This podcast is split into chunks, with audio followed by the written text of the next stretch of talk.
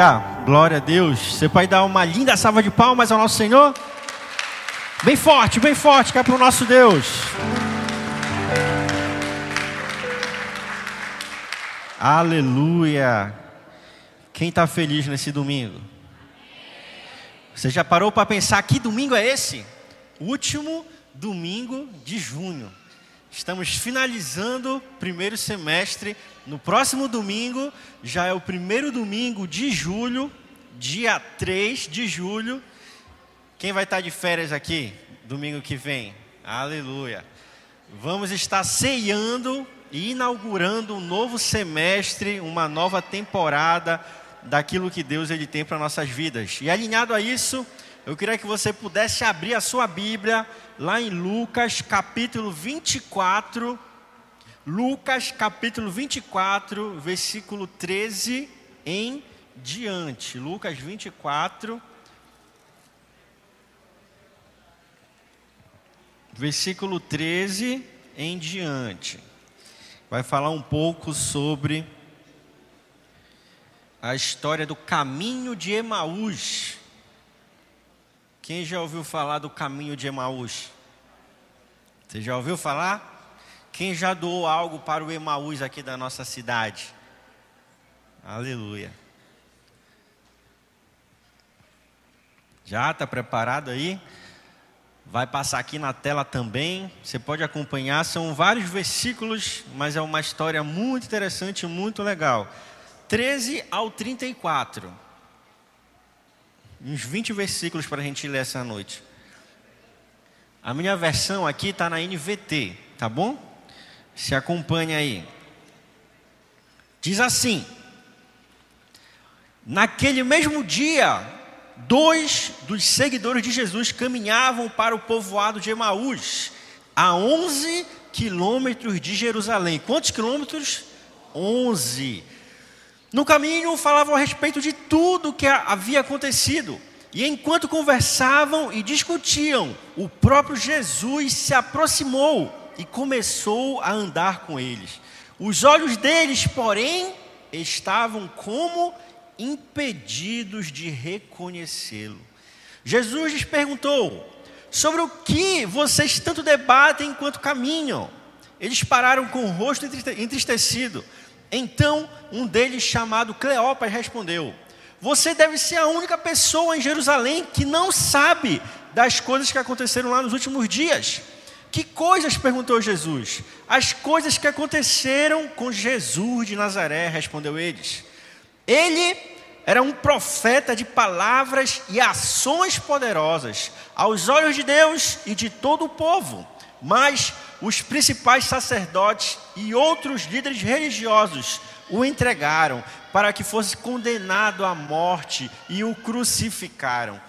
Tínhamos esperança de que ele fosse aquele que resgataria Israel.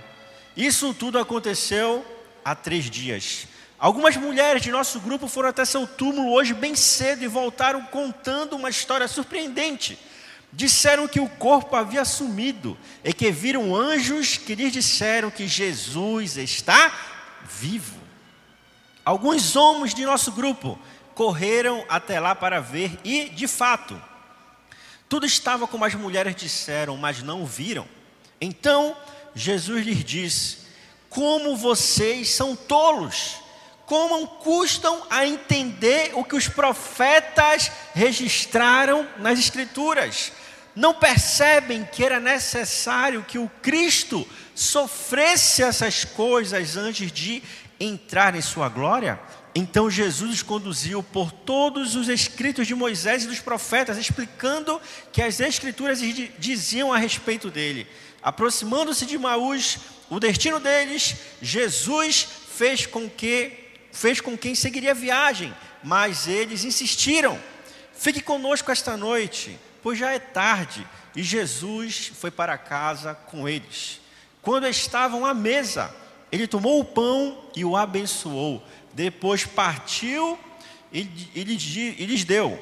Então os olhos dele foram abertos e o reconheceram. Nesse momento, ele desapareceu.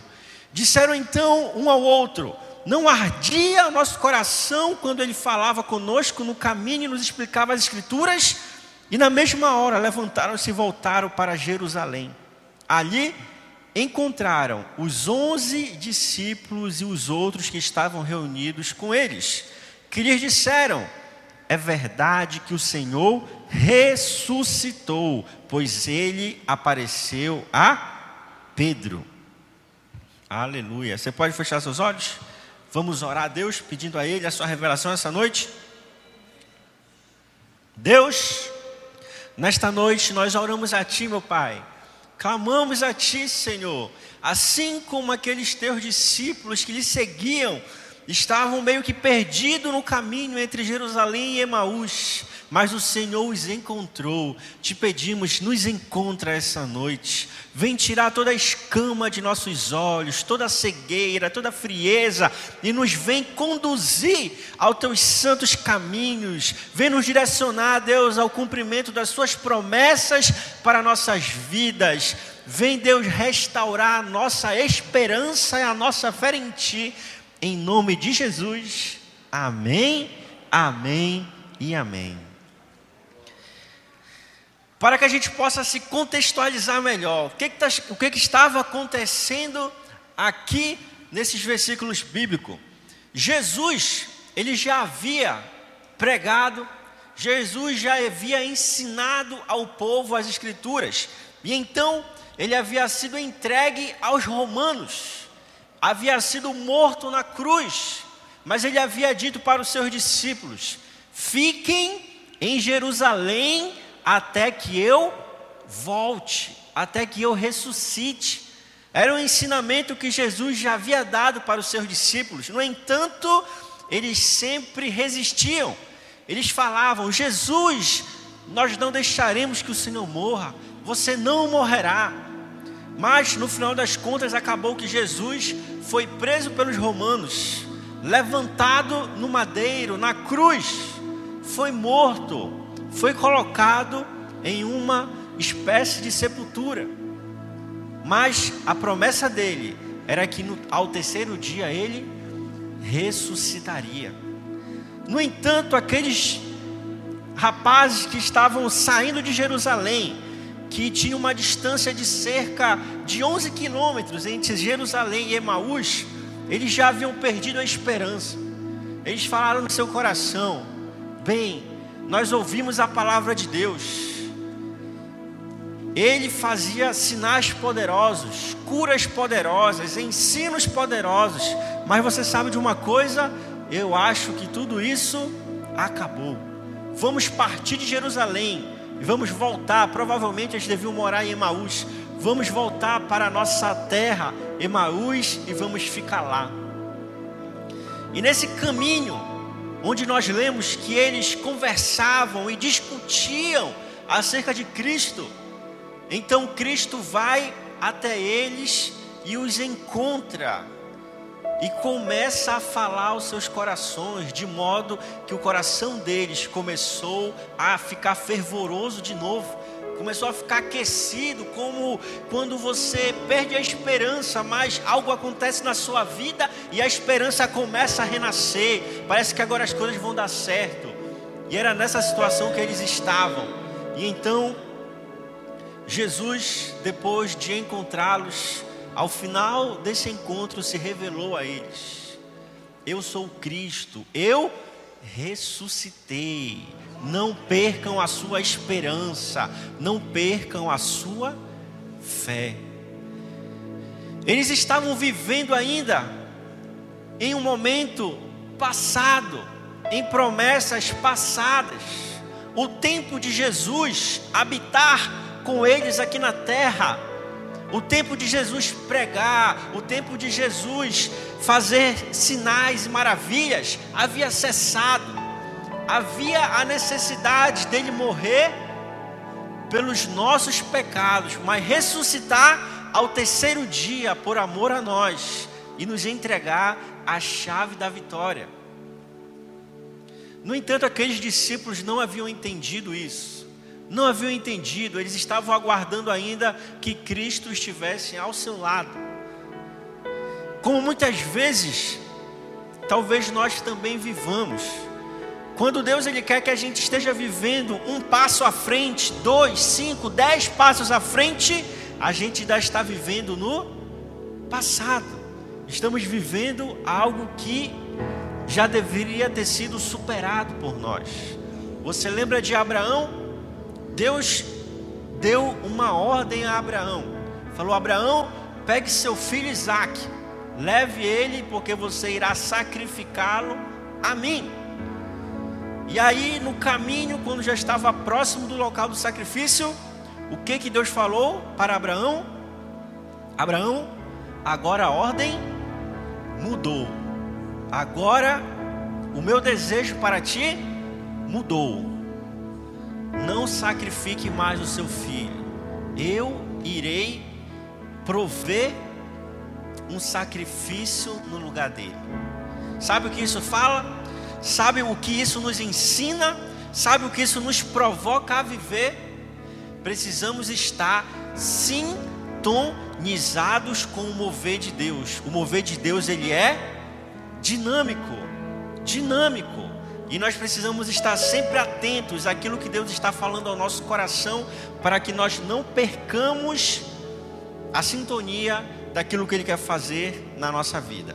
Então, a gente precisa viver o hoje de Deus. Precisamos viver o momento atual de Deus em nossas vidas e não o ontem. Já viu pessoas que só vivem no ontem? Não, porque eu já fui líder de célula. Não porque você sabe, eu já fui muito usado por Deus para curar pessoas. Não porque Deus já me usou para dar muitas revelações. Não porque Deus já me usou para trabalhar com libertação. Eu orava e os demônios corriam. Eu pregava e as pessoas se convertiam. Eu fazia tal coisa e acontecia. A gente não pode viver no passado. A gente precisa viver no hoje. Hoje. O que, que estamos fazendo hoje para Deus? O que, que Deus está querendo que nós façamos hoje? que que Deus quer que nós atuemos na sua obra, no seu reino hoje? Qual é a porta de trabalho que Deus tem para mim hoje? O que que Deus quer que eu viva no meu casamento hoje? O que que Deus quer para a minha empresa hoje? O que que Deus quer para a minha vida quando hoje?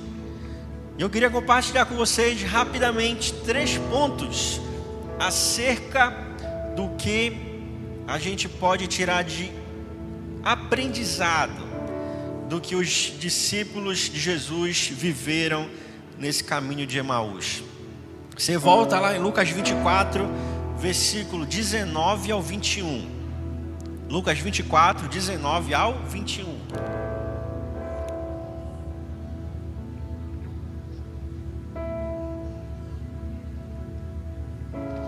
Você pode acompanhar aqui na tela também. Diz assim: Que coisas? perguntou Jesus. As coisas que aconteceram com Jesus de Nazaré, responderam eles. Ele era ele era ele era um profeta. Perceba o tempo verbal. Ele era um profeta de palavras e ações poderosas aos olhos de Deus e de todo o povo. Mas os principais sacerdotes e outros líderes religiosos o entregaram para que fosse condenado à morte e o crucificaram. De novo, o tempo verbal era: tínhamos esperança, tínhamos esperança de que ele fosse aquele que resgataria Israel. E isso tudo aconteceu há três dias. Você percebe aqui? o desânimo, a derrota estampada na cara daqueles discípulos. Eles começam falando, ele era um, profeta de palavras e ações. Nós tínhamos a esperança de que ele fosse aquele que resgataria Israel. Mas a esperança deles havia acabado. A esperança deles havia cessado, encerrado, porque eles pensavam que Cristo havia morrido, porque eles pensavam que Cristo não iria mais ressuscitar. Quantas vezes na nossa caminhada com Deus, a gente também não se encontra semelhante a esses discípulos.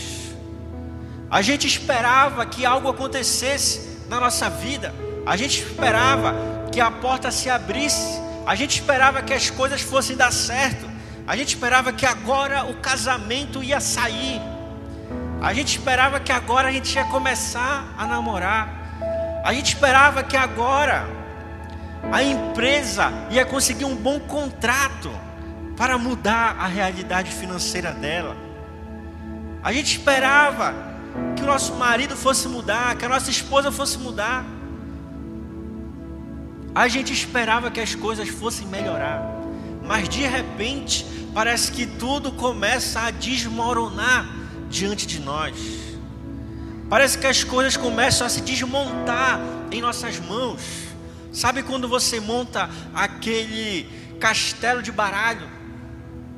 Um simples vibração na mesa, um simples soprar do vento desmonta tudo tudo aquilo que deu um trabalhão para você fazer, tudo aquilo que lhe dava muita esperança, tudo aquilo que fazia com que o seu coração queimasse de esperança por dias melhores, parece que desmoronou.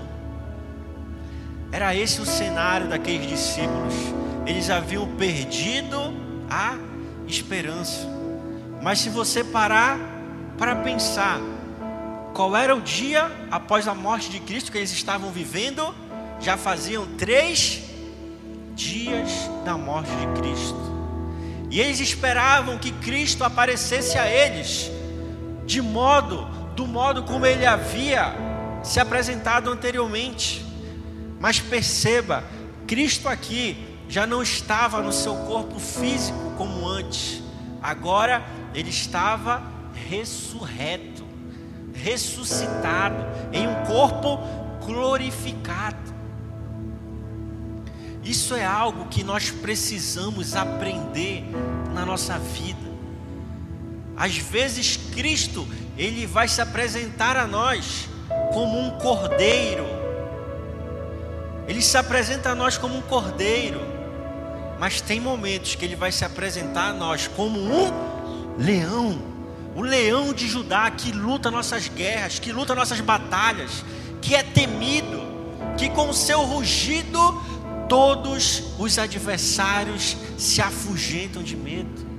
Então nós precisamos entender que no caminhar com Cristo haverá tempo de esperar uma manifestação gloriosa dele. Ainda não havia encerrado o terceiro dia, ainda não havia cessado o terceiro dia, mas aqueles discípulos já haviam desistido. Eu quero falar algo para você essa noite.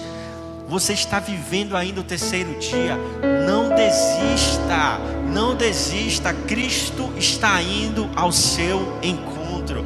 Cristo está indo ao seu encontro encontro e ele vai se manifestar de forma gloriosa e poderosa. Ele vai ressuscitar dentro de nós as suas promessas. Ele vai soprar em nosso coração, tirando as cinzas e reanimando, reativando, trazendo a chama do primeiro amor para nós novamente, porque Ele não desistiu de nós, Ele não desistiu de você. Segundo ponto, versículo 15 e 16. Lucas 24, versículo 15 e 16. Você pode acompanhar aqui na tela também. Diz assim: Enquanto conversavam e discutiam, o próprio Jesus se aproximou e começou a andar com ele, com eles. Os olhos deles, porém, estavam como impedidos de reconhecê-lo. Aqui a gente vai ver outro aspecto do caminho com Jesus, outro cenário, outro acontecimento, outra característica de quando nós estamos caminhando com Ele. Eles estavam caminhando, quem estava ao lado deles? O próprio Cristo. No entanto, eles não o reconheciam, não sentiam a Sua presença como antes, não tinham a mesma percepção diante. A gente vai ver outro aspecto do nosso relacionamento com Cristo. Por quantas vezes Cristo, ele não falava conosco de modo grandioso e glorioso. Quem nunca se sentiu como se fosse o centro das atenções de Deus? Não podia ter uma oração do círculo de oração da igreja, não podia ter um momento de oração no culto de oração da igreja que Cristo não falava com você. Parece que era só você, tudo era você. Eu vou abrir a porta, eu vou lhe abençoar, você vai ser próspero, você vai ter uma família maravilhosa. Eu estou curando você, eu amo você, eu não desisti de você. Sempre Cristo falando conosco, falando e falando. A gente abre a Sua palavra e Ele fala aos nossos corações. A gente vai cantar um louvor, a gente sente a Sua presença nos envolvendo. A gente dobra o joelho e sente o céu se abrir sobre nós.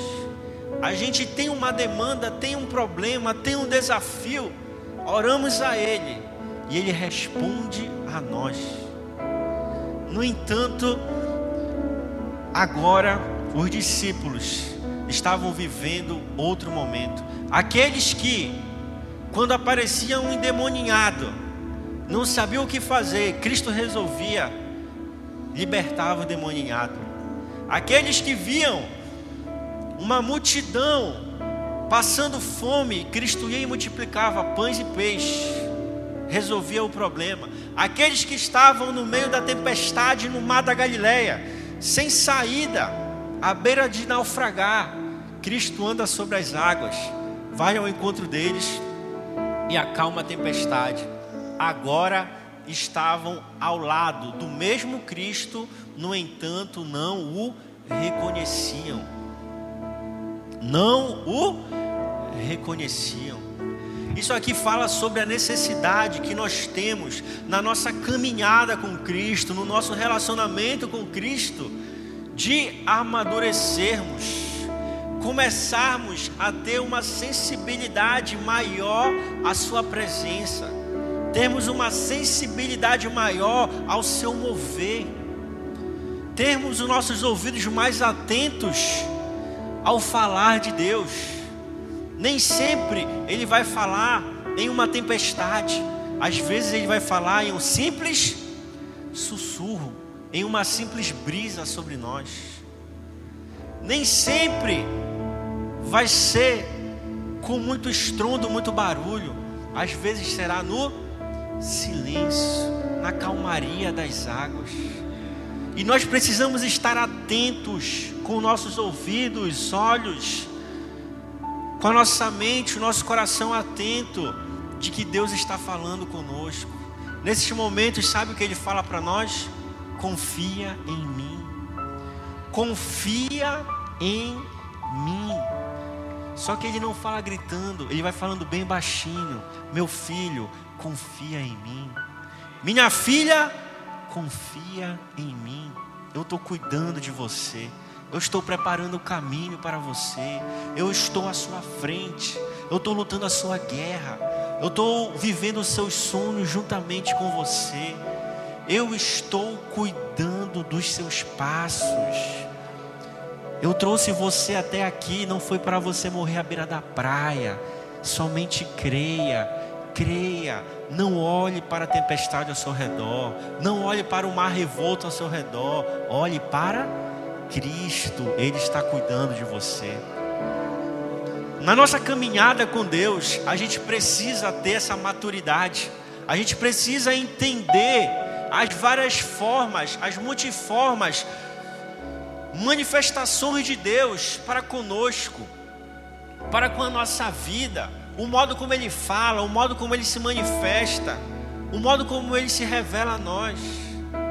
Quantas vezes eu não orei a Deus e não senti nada? Quantas vezes o louvor estava maravilhoso, pegando fogo, e eu não sentia nada? Será, Deus, que eu estou com algum problema? Será que eu preciso fazer algo a mais, jejuar mais, orar mais? Não. Deus, Ele quer que a gente confie nele. A gente confie. Nem sempre a gente vai precisar estar sentindo arrepio para saber que Deus está ao nosso lado. Nem sempre a gente vai estar precisando sentir as nossas mãos fumegando, aquecidas. Parece que colocaram num gril a nossa mão para saber que Ele está cuidando de nós. A gente precisa ter um pouco mais de fé, confiança de que, ainda quando parece que tudo está contra nós, Deus está a nosso favor. Deus está a nosso favor. Amém? Amém? Você crê nisso? Você crê nisso?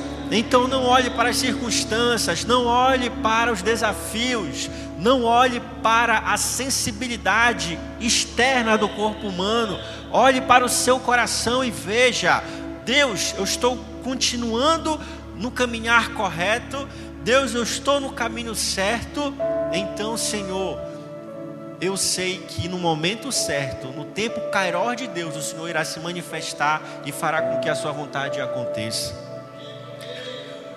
Você já viu como você trata uma criança, um adolescente? Como funciona? Seis e meia da manhã, bora meu filho, você tem que acordar, tá na hora de ir para a aula. Olha, tá na hora de almoçar.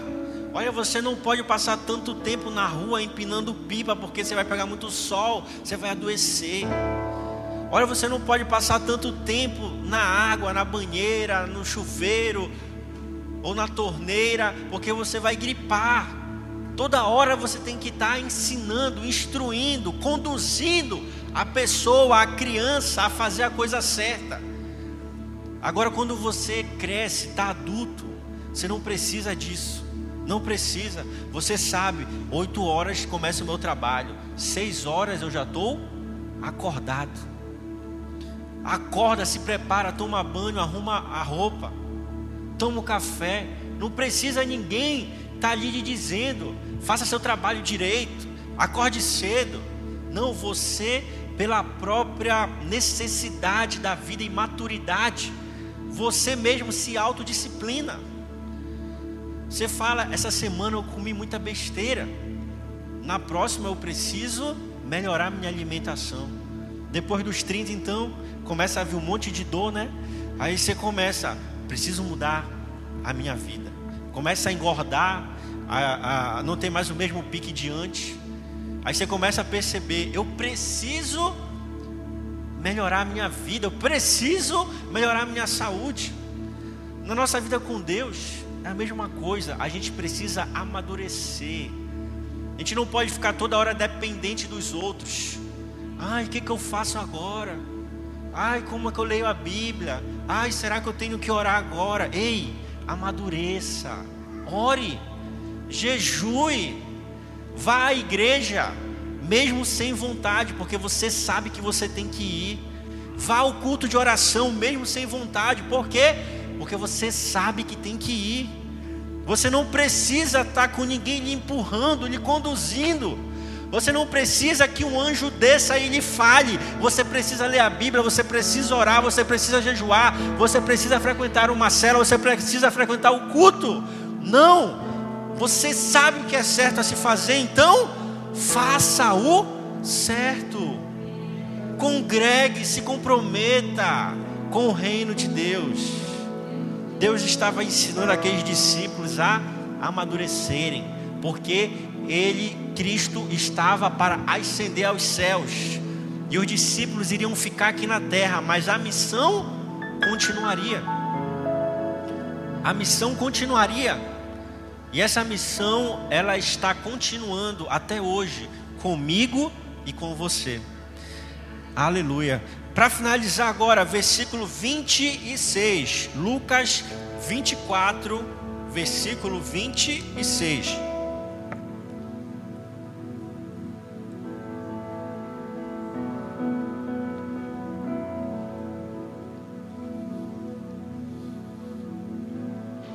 Olha o que fala não percebem que era necessário que o Cristo sofresse essas coisas antes de entrar em sua glória? Aqui é uma pergunta retórica, não precisa responder.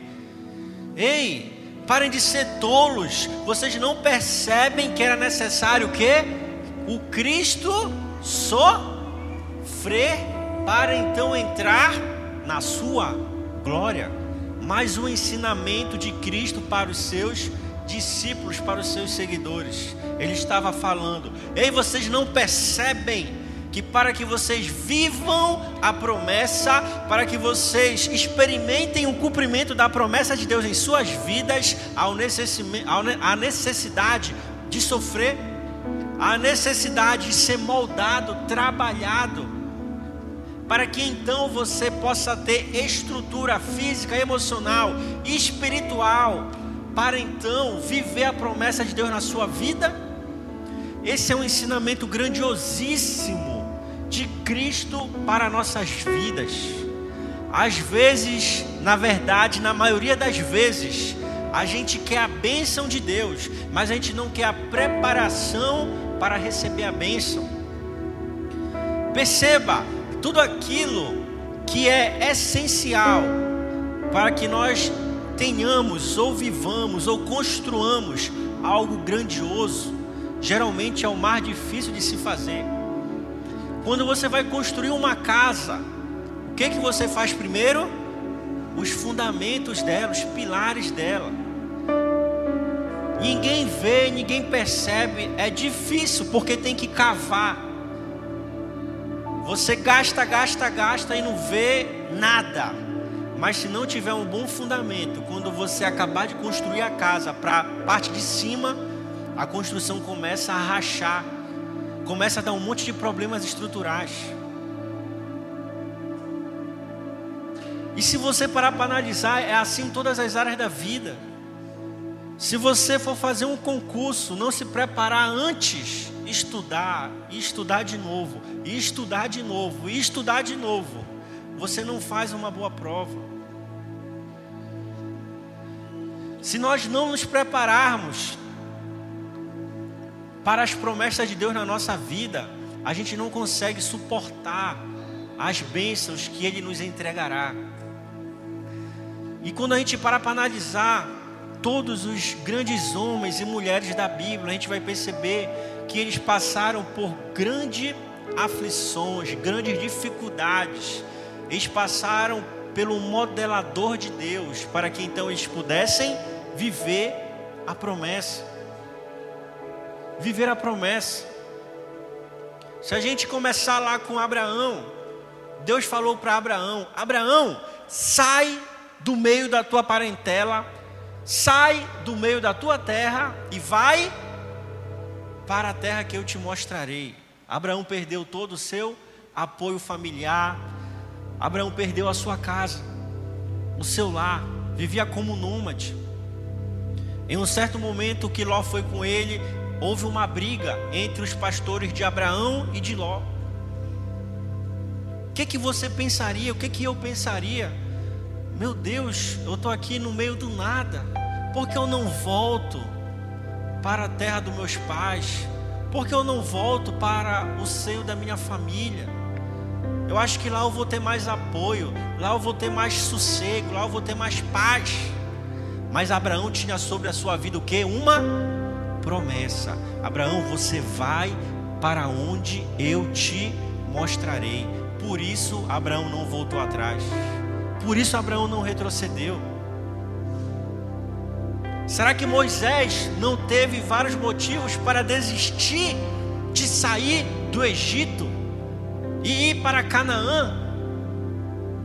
Por várias vezes ele foi resistido por Faraó. Ele chegava com Faraó: Faraó, nós queremos adorar a Deus fora do Egito. Não. Abraão, é, Faraó, nós queremos só fazer uma oração e voltar. Não. Então vieram pragas, perseguição. Veio o mar vermelho, veio o deserto. Por que Moisés não voltou como uma parte do povo queria? Porque sobre a vida dele havia uma promessa. Lá no Egito não é o teu lugar. No meio da tua parentela, Abraão, não é o teu lugar. Naquela terra, naquele lugar, não é o teu lugar. O que falar de José? Grandes sonhos, grandes promessas. E então ele se depara com a traição dos seus irmãos, jogado num poço seco. Num poço seco.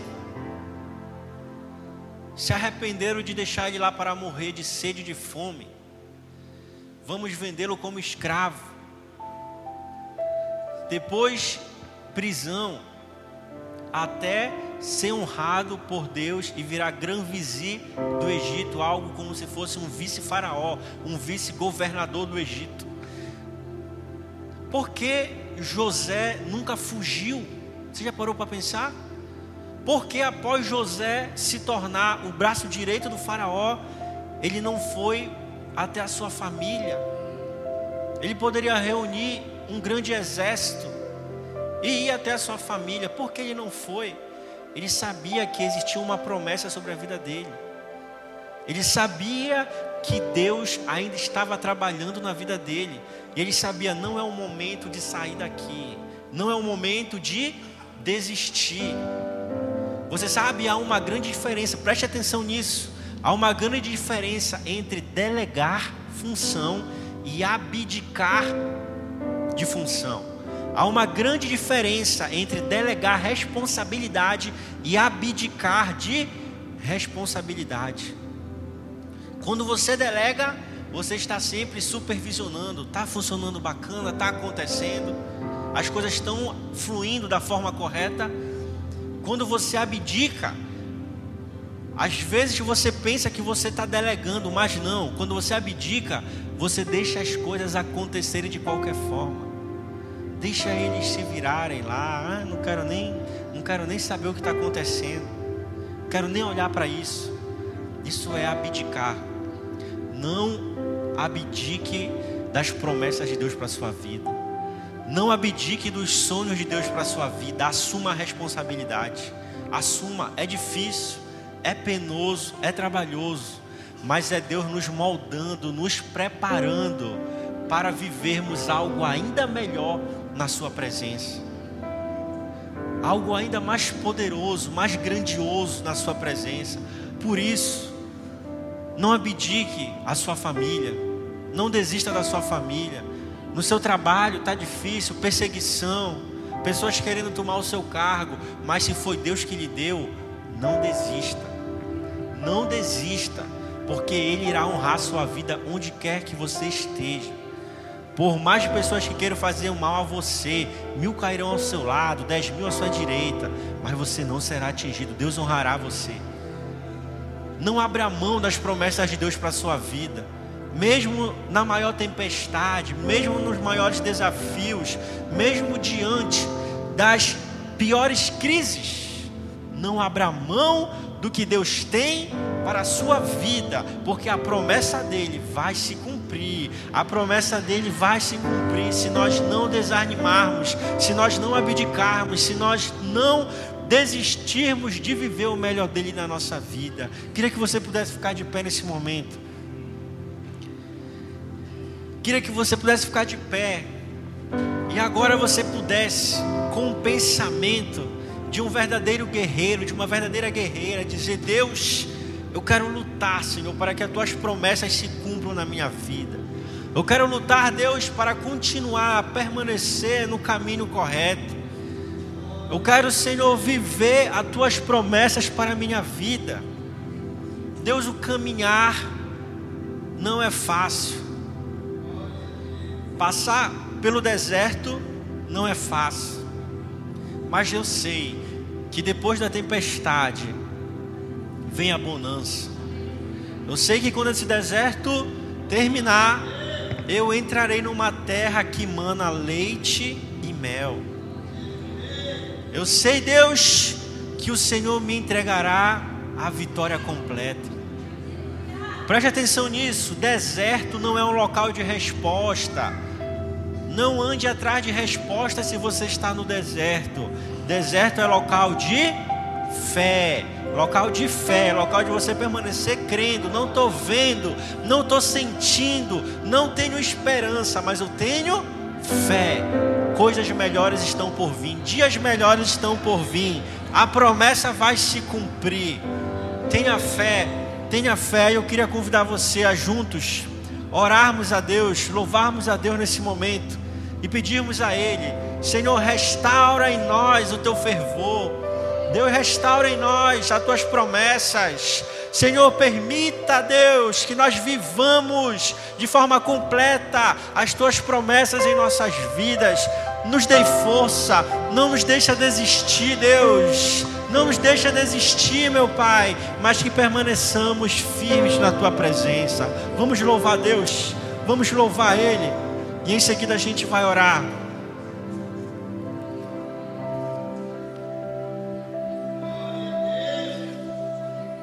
Louve a Deus nesse momento com todo o seu coração, com toda a sua força. Fale com Ele.